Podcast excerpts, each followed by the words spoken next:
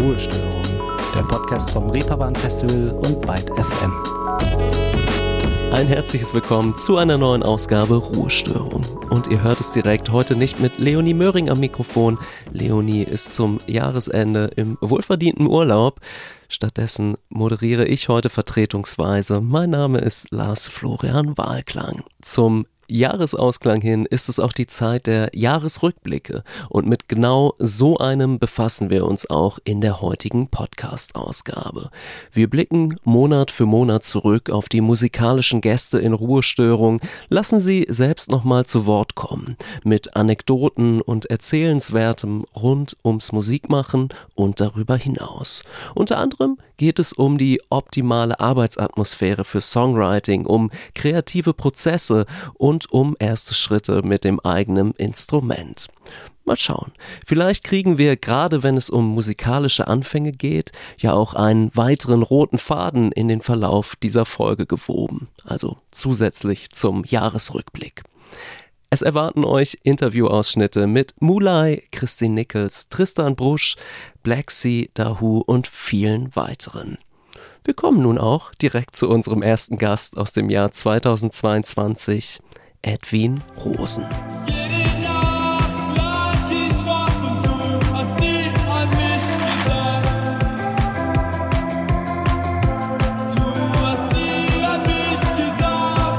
Ein Ausschnitt aus dem Song 21 Nächte wach von Edwin Rosen.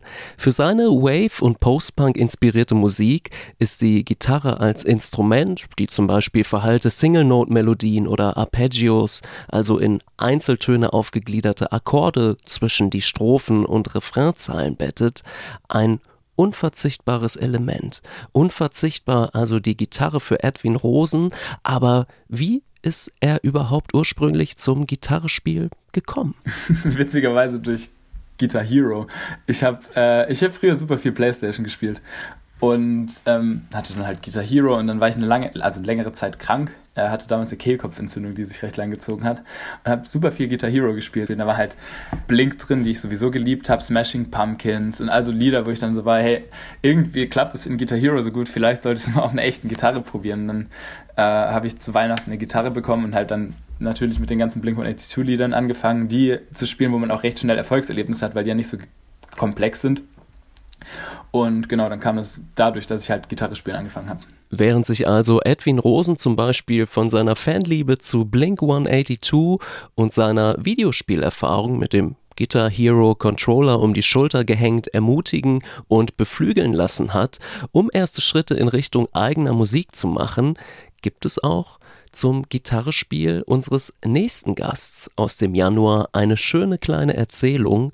Hier spricht die Berliner Songwriterin Thala über ihr erstes Instrument und darüber, dass das zunächst ungespielt in der Zimmerecke stand. Ja, also ich hatte, ich hatte eine Gitarre, seitdem ich 15 war. Und ich habe die aber nie angerührt, also aus verschiedenen Gründen.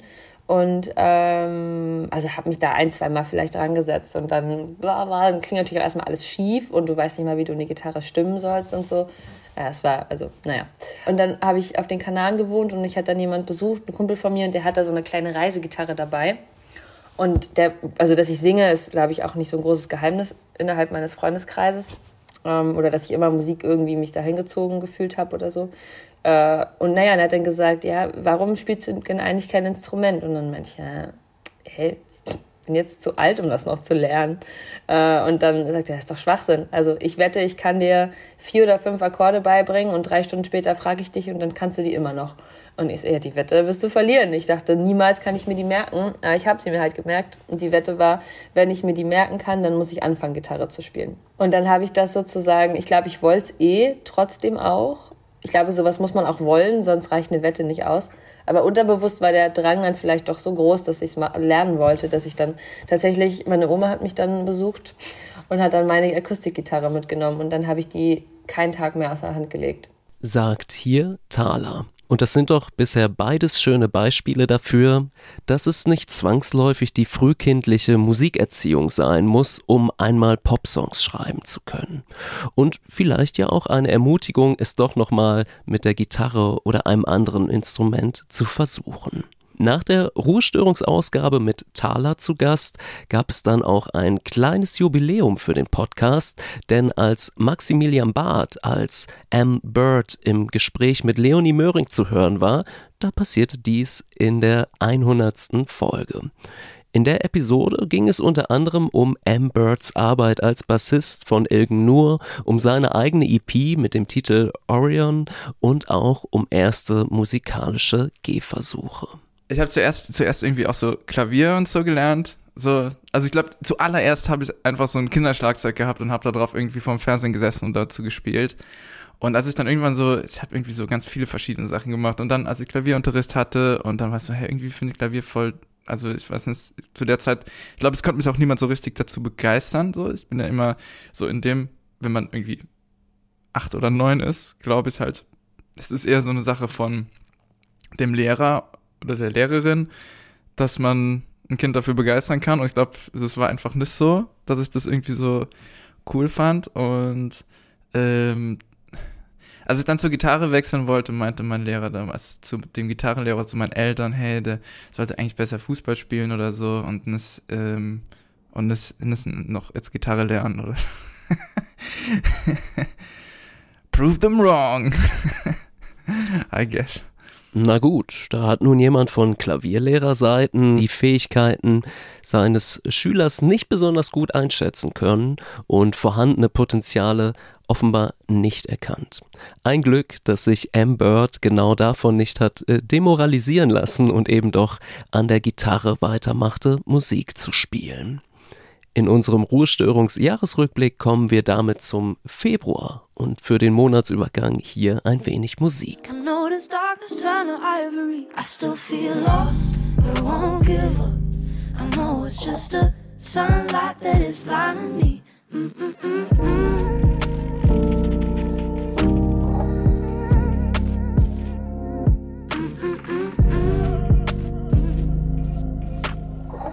Musik von Mulai. Ivory aus ihrer gleichnamigen EP. Die Musikerin hat früh bereits mit Stepptanz angefangen, war da sogar deutsche Meisterin, wie sie uns im Gespräch verriet, und hat dort ihre ersten Bühnenerfahrungen gemacht. Nun kann man weder darüber noch über die sanfte, dem RB verbundene Musik, die Mulai spielt, abschätzen, welches denn ihr erstes Musikinstrument war. Da käme man so schnell auch nicht drauf und hier erzählt sie uns davon. Klarinette war eben auch mein erstes Instrument, was ich gelernt habe. Also wie man schon merkt, so Stepptanz, Klarinette. Ich war halt von klein auf, hatte ich immer den Drang, alles ganz anders zu machen als alle anderen. so ja nicht irgendwie mit dem Strom zu schwimmen, was ich teilweise auch heute natürlich ein bisschen bereue, was zum Beispiel Klavier angeht, wo ich denke, wir hatten ein Klavier im Haus und äh, es wäre eigentlich sehr cool gewesen, wenn ich so früh angefangen hätte, Klavier zu spielen, aber ich war eben so, alle spielen Klavier, ich will das nicht, total langweilig. Und, ähm, und dann hatte ich eben einen Film gesehen, Jenseits der Stille heißt der, und habe dann, ähm, in dem Klarinette gespielt wird und habe das Instrument da quasi für mich entdeckt und dachte mir so, wow, das klingt so schön, ich will dieses Instrument spielen. Da war ich sieben, da haben mir gerade meine vorderen Schneidezähne beide gefehlt, die man natürlich dringend braucht, um Holzblasinstrument zu spielen. Und ähm, dann, genau, wurde mir gesagt, du musst erst mal warten, bis die Zähne da sind. Und dann äh, ein Jahr später konnte ich anfangen, genau. Ja, wenn die Geduld so groß ist, ein ganzes Jahr auf das Instrument warten zu können, dann kann es doch wohl gar keine verkehrte Wahl sein. Auch wenn Mulai hier ein wenig bedauert, nicht auch schon früh die Tasten des Klaviers genauer inspiziert zu haben. Auch für unseren nächsten Gast ging das Musikmachen nicht am Klavier los. Ferdinand Kirch alias Nant. Sein erstes Instrument war die Trompete und von der Big Band und Orchestermusik ging es dann in Jugendjahren ans Beatbauen mittels GarageBand auf dem eigenen Computer. Aber neben dem instrumentalen Part braucht es ja für viele Spielarten von Popmusik ja ebenso ein weiteres ausschlaggebendes Element, die Texte. Leonie Möhring sprach mit Nant über erste Schreibversuche. Texte schreiben ist am Anfang, du denkst dir echt, Alter, wie soll das gehen? Mein Prozess ist erstmal sich Referenzen anschauen, Leute anschauen, die man gut findet, zu schauen, welche, zum Beispiel jetzt, keine Ahnung, Beispiel, ich lese mir von Crow Texte durch, ähm, schreibe mir die auf und schreibe mir Phrasen raus und die mir gefallen oder ich vergleiche, welche Texte gefallen mir voll gut und warum gefallen mir manche Texte gar nicht gut. Also einfach dieses anal analytische, auch wenn das natürlich jetzt gerade sehr theoretisch und sehr ähm, trocken ist, was ich sage und gar nicht mit vielleicht mit Spaß zu tun hat, das war natürlich ein Prozess, den habe ich einfach gemacht.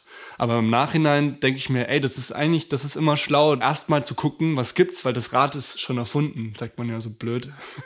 Dieses Sprichwörter immer. Die Texte gibt's, lest es euch durch, denke ich mir. Also ich lese mir halt Gedichte durch. Ich überlege mir, was will ich? Ne? Will ich einen typischen Popsong schreiben, wo ich den Leuten alles von den Lippen ablese? Das sage ich natürlich jetzt schon wertend. das ist natürlich schon sehr wertend ausgedrückt. Ähm, was mir, wie man heraus hat, nicht gefällt. Ne? Ich ich mag so ein bisschen Fetzen reinzuwerfen. Ich mag so ein bisschen die, die Mischung aus Gedanken und lyrischen, ja, lyrischen Texten, die dem Zuhörer die Möglichkeit übrig lassen, selber das noch weiterzudenken. Dieser Prozess, so mit einem Text umzugehen, den habe ich erst erlernt durch jahrelanges Analysieren von Texten, von Gedichten, von Texten, die wir in der Schule lernen, wo wir damals dachten, was lesen wir da? Effi Priest oder so. Was das macht gar keinen Spaß, aber wenn du Lust hast, deine eigenen Worte zu finden, lest das. So, mach das. Nannt über seine Arbeit an Songtexten und über Einflüsse, die einem vielleicht erst rückwirkend so richtig bewusst werden. Diese theoretische Beschäftigung mit dem kreativen Schaffen, die liefert uns eine thematische Brücke auch zur nächsten Folge in unserem Podcast Jahresrückblick.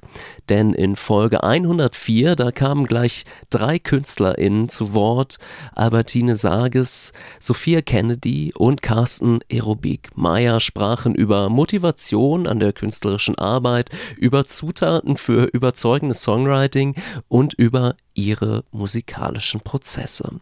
Könnt ihr natürlich wie alle anderen Ruhestörungsfolgen, die wir heute hier einfließen lassen, in Gänze überall dort hören, wo es Podcasts gibt, beziehungsweise dort, wo ihr gerade diesen Podcast hier hört. Wir bewegen uns vom Februar 2022 hinüber zum März, in dem Powerplush, Swoocher und Black Sea Dahoo als auch Kerosin 95 zu Gast waren.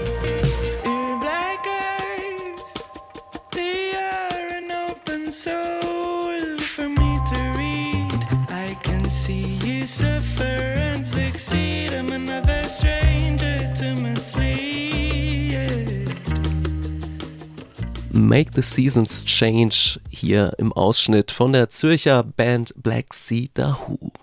In Ruhestörung war Sängerin Janine Katrein zu Gast. Mit ihr sprachen wir über das namensgebende Fabelwesen der Band, nämlich über das Dahoo, über das aktuelle Album I Am My Mother und auch darüber, wie ihre musikalischen Anfänge aussahen. Ich habe ich hab dann mit der Gitarre gemerkt, dass äh, dieser Singer-Songwriter-Sound, der auch sehr simpel ist, sehr simpel und, und auch immer wieder das Gleiche eigentlich. Das Erzählen von Geschichten, das hat mir eine Ruhe und eine Freiheit gegeben und mich auch sehr inspiriert.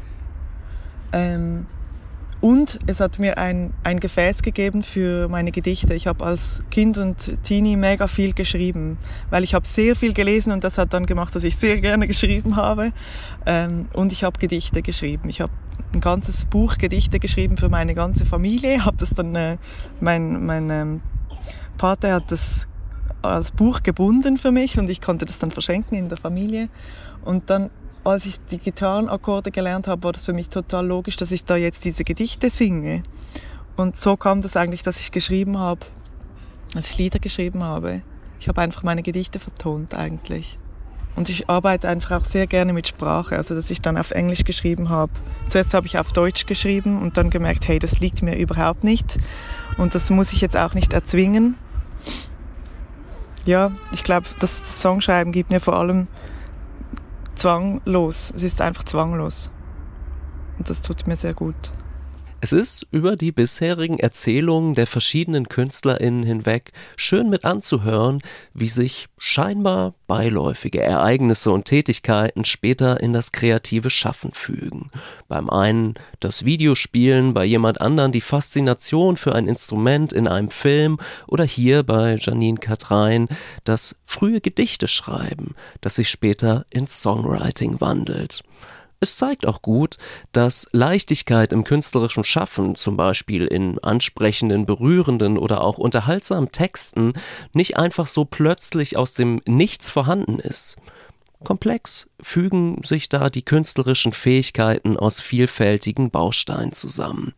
Und das, was uns vielleicht als HörerInnen, als angenehm leichtgängiger Indie-Pop begegnet, das hat eben auch eine entsprechende Geschichte vieler Einflüsse zu erzählen. Wir haben bisher in diesem Jahresrückblick bereits viel darüber erfahren, wie MusikerInnen erste Schritte an ihren Instrumenten machten, wie sie ihre ersten eigenen Songs geschrieben haben. Es gibt eine weitere Frage, die stellt sich früher oder später, wenn man mit seiner Musik in die Öffentlichkeit tritt, und zwar, ob man eine Kunstfigur schafft, die schließlich auf der Bühne zu sehen sein soll. Kerosin 95 aus Wien hat sich wie viele andere für ein Pseudonym entschieden und reflektierte darüber in unserem Podcast-Gespräch. Ja, also mein Bürginame ist Cam und ich könnte jetzt auch als Cam 95 auf die Bühne gehen oder als MC Cam. Aber ich habe mich halt damals für Kerosin entschieden. Ähm, aus, ich glaube, ursprünglich aus dem Grund, ähm, aus genau dem Gedanken dieser Figur, den du vorher angesprochen hast. Ich glaube, mittlerweile ist mir das ein bisschen wurscht. Also ich, ich glaube, ich glaub, das verändert sich auch ständig, dieses Denken von, ist es Figur, was für ein Teil von mir ist jetzt auf der Bühne und welcher Teil bleibt im Backstage. Also das ist mir auch gar nicht mehr so wichtig, sondern ich sehe das jetzt als, es ist einfach ein Name und schon ein bisschen eine Persona, mit der ich auf die Bühne gehe, aber es bin natürlich auch ich. Ähm, also ich könnte mich jetzt auch nicht abgrenzen von so naja, das war halt die Performance von Kerosin und ähm, das ist äh, komplett ähm, weg von mir als Cam oder so, sondern ich glaube, es ist, die Figur dient vielleicht als Erweiterung. Also wenn ich mich als Cam zum Beispiel vor dem Konzert nicht gut fühle oder voll sad bin oder vor dem Konzert noch mal eine Runde heulen gehe, dann kommt Kerosin und ist so, hey, hast Bock auf Party, lass mal kurz eine Stunde chillen, okay.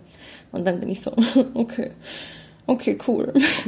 Also, und dann kann ich mich auch wo rausziehen. Also für mich ist Kerosin halt schon meistens extrovertierter als Cam, aber Kerosin und Cam sind halt beide auch ein Mensch und beide halt auch verunsichert oder voll geil.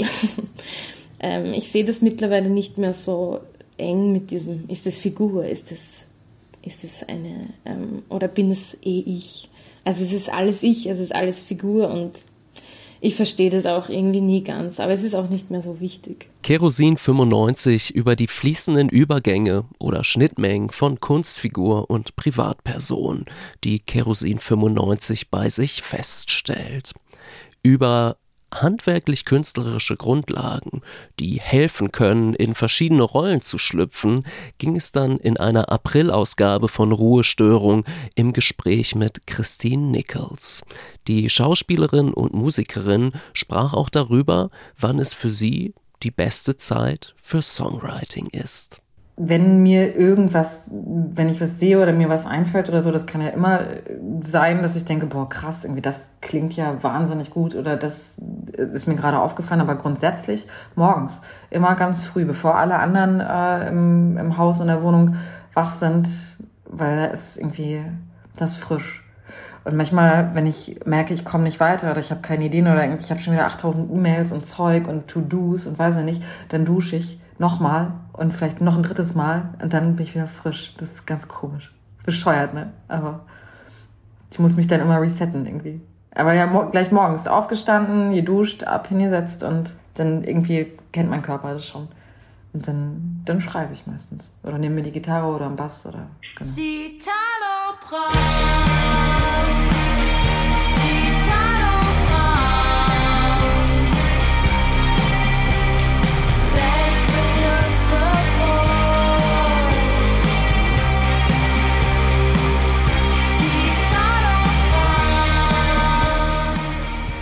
Ein Ausschnitt aus Christine Nichols Song Citalo Pram. Neben Christine Nichols waren Das Paradies bzw. Florian Sievers und Anna Erhardt im April zu Gast in Ruhestörung. Anna Erhardt erzählte uns von ihren ersten musikalischen Einflüssen. Ich war immer sehr auf Texte fokussiert, also ich habe so als Kind immer so den einen gleichen Typen aus meiner Stadt, der halt so die Kinderlieder geschrieben hat. Ich habe immer das rauf und runter gehört auch sehr lange, so ein bisschen peinlich lange, so in der Oberstufe war ich immer noch, eigentlich hing ich noch so mega an diesen Songs, und aber man musste so sagen, was man so cool findet. Und da war ich halt auch so, äh, äh, ja, Blink-182, Sum 41, genau. Einfach so, was alle gesagt haben. Und da musste ich mich so ein bisschen von dem äh, verabschieden. Ähm, und hatte danach so eine, also das ist ein bisschen Guilty Pleasure heutzutage, aber damals war es ja irgendwie wirklich auch noch gut, sehr lange Coldplay-Phase, wo ich auch immer sehr, sehr intensiv Fan war. Und so selber ausbildungsmäßig habe ich schon früher auch mal so, keine Ahnung, was habe ich da, irgendwann mal Flötenunterricht gehabt oder irgend sowas und, und Gitarrenunterricht, bisschen im Chor gesungen, aber voll nie so passionate, gar nicht eigentlich. Ich habe mich eigentlich immer, oh, zu dieser Tag im, in der Woche, wo ich dahin musste, war für mich auch immer so, oh nein, 4 Uhr montags muss ich dahin, immer noch so panikmäßig, halbe Stunde vorher kurz geübt. Und ich habe dann erst später, Anfang 20 eigentlich angefangen, wieder mal die Gitarre zu nehmen und Songs zu schreiben auf einmal.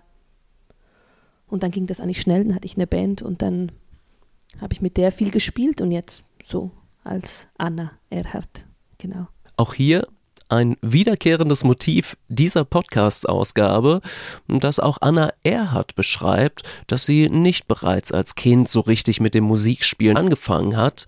Ich denke auch 10, 20 Jahre später wäre es nicht zu spät gewesen. Und ihr merkt, es ist zum Jahresende auch die Podcast-Ausgabe Ruhestörung, die sagt, wenn ihr Lust habt, das mit dem Songschreiben selbst mal auszuprobieren, wenn das irgendwo in euch lodert, Weshalb eigentlich nicht? Ihr hört ja, andere haben auch vielleicht erst zögerlich oder etwas später angefangen.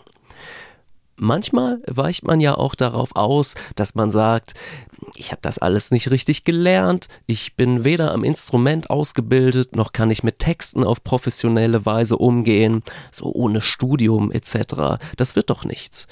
Dazu sagte uns der in Berlin lebende kanadische Musiker Sam Vance Law in unserem Gespräch, dass sein akademischer Hintergrund kein besonderer Vorteil sei, wenn er sich auf die Suche nach Songzeilen begibt. Also ich, ich, ich habe Englisch Literatur studiert und das ist nicht äh, insbesondere geil für Lyrics, weil man schreibt Essays und so, aber ich, ich konnte ziemlich sehr gut lesen und ziemlich sehr gut schreiben, aber auf eine ganz andere Art und Weise. Also so die Sprache, also Englisch kenne ich ziemlich gut und kann ich ziemlich gut und auch finde ich, dass ich ziemlich guter Kritiker bin. Weil das ist auch ein bisschen, was man so im Studium lernt, ist so Sachen auseinanderzunehmen und was ist gut und was ist nicht gut oder was gefällt dir und was nicht. Also Texten ist manchmal super easy, manchmal unheimlich schwierig und dauert Monate, um einen fucking Line zu finden. Ähm, aber ich hoffe, dass am Ende schon, wenn ich so 50 Versionen habe, ähm, treffe ich den besten von. Nicht, dass ich das dann einmal schreibe und zwar perfekt, sondern ich kann das immer noch bearbeiten und, äh, und hoffentlich weiß ich, was gut ist und was nicht. Yeah, here you go again. Yeah, here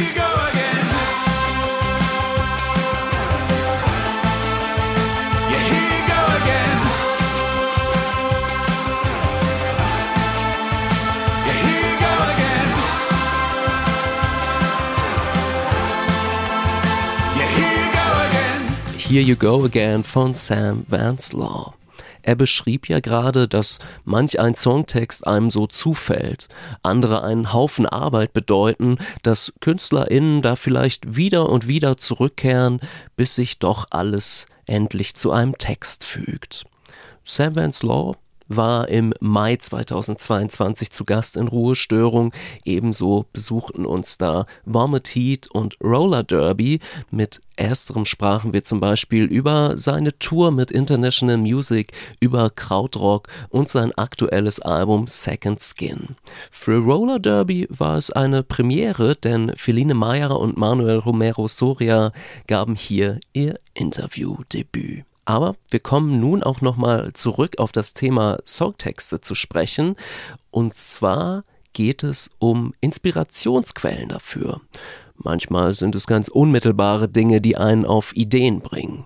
Bei Tristan Brusch, der uns im Juni in Ruhestörung besuchte, waren es zum Beispiel einige Begegnungen, die dann schließlich zu seinem allerersten Song überhaupt führten. Also man muss dazu sagen, meine Mutter äh, hat, ähm, war eine Zeit lang äh, spirituell sehr auf der Suche, sage ich mal, und hat alle möglichen interessanten Leute zu uns nach Hause mit angeschleppt. Ähm, und das, ja, keine Ahnung, irgendwelche Sai Baba-Jünger, irgendwelche ähm, Osho-Leute, irgendwelche Leute, die in Tippis wohnen, sich von Fallobst ernähren, halt von ganz, die ganz extremen Leute bis zu nur leicht esoterisch Interessierte. Alle möglichen Leute waren bei uns. Und als Kind hat man ja schon einen ziemlich untrüglichen Bullshit-Detektor. Und ähm, den hatte ich da auch noch. Und das äh, Lied, das erste, das entstanden ist, hieß Ja, du bist erleuchtet. Und das war irgendwie so, das war irgendwie so ein Diss. Das war ein Diss-Track eigentlich. Ja. Sagt hier Tristan Rouge. Und wir machen weiter mit etwas Musik. Brockhoff mit Clearing Up.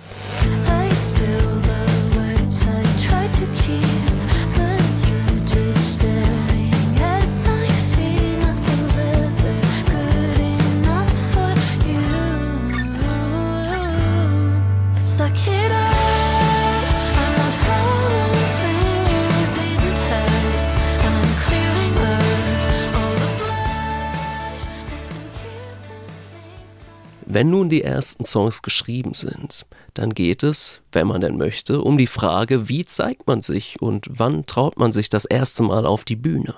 Und im Gespräch mit der Hamburger Musikerin Brockhoff ging es nicht nur um ihren Bezug zum Panflöten-Ensemble ihrer Heimatstadt Hildesheim, nicht nur um Songwriting beim Autofahren, sondern auch darum, ob sie sich von Anfang an auf der Bühne wohlgefühlt hat.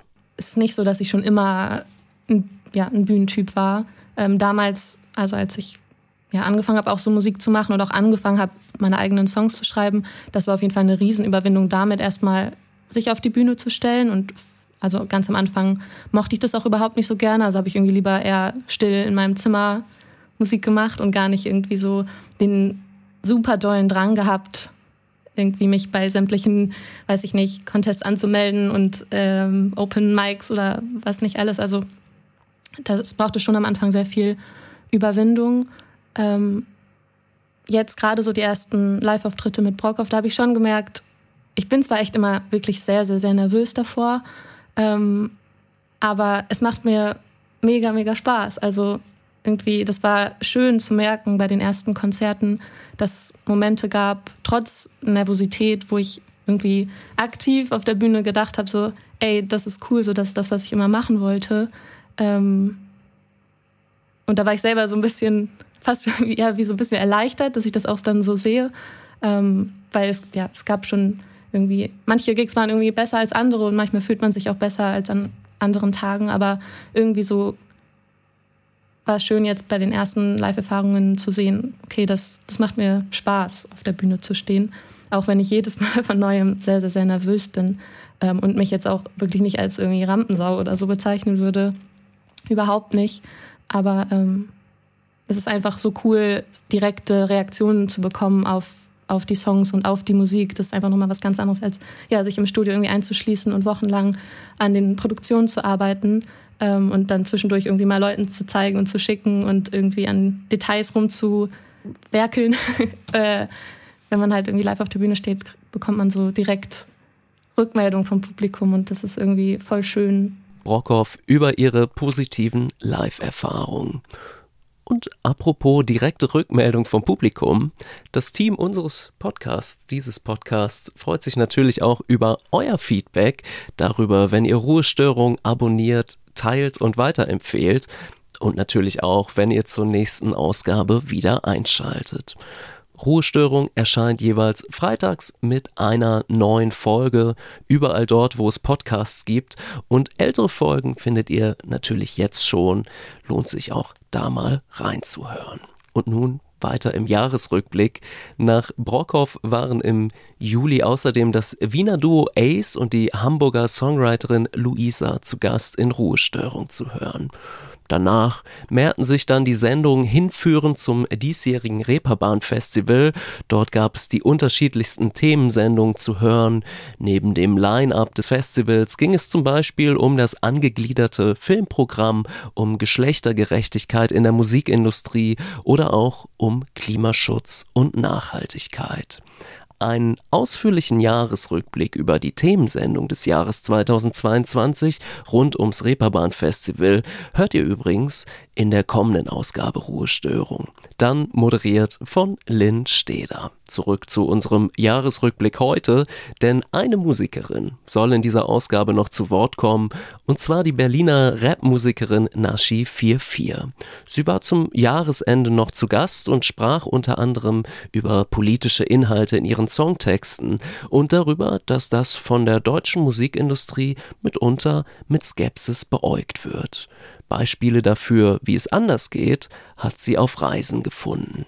Ich war jetzt hier zwei Monate in Brasilien und war auf einigen großen Festivals hier, also wirklich richtig großen Festivals. Und da habe ich gesehen, dass wirklich äh, gefühlt äh, 80 Prozent der Acts politische Inhalte hatten. Und es war auch Hip-Hop, es war auch Blues, es, äh, Soul, Blues, Rock, was auch immer für Musikrichtungen. Und das war so selbstverständlich hier, dass so politische Inhalte auf großen Bühnen stattfinden und die Leute abgehen und das feiern und das supporten und sich damit verbunden fühlen. Und manchmal habe ich das Gefühl, dass es in Deutschland so ist, uh, politische Themen, das ist Nische, das machen wir nicht auf einer großen Bühne, du, oh mein Gott, da könnten wir ja Leute verprellen, äh, Stellung beziehen, oh nee, sowas mache ich doch nicht, so, sonst äh, kommt dann, kauft niemand Tickets oder sowas. Und ich denke denk mir halt so, ich würde mir wünschen, dass einfach so die deutsche Musikbranche, vor allen Dingen so diese großen Bühnen, die großen Labels, was auch immer, einfach mal so ein bisschen ihren Kopf aus dem Arsch nehmen und dann sich selber positionieren und überlegen, was wollen, also wo, wem wollen sie eine Plattform geben und was für Musik wollen sie überhaupt supporten und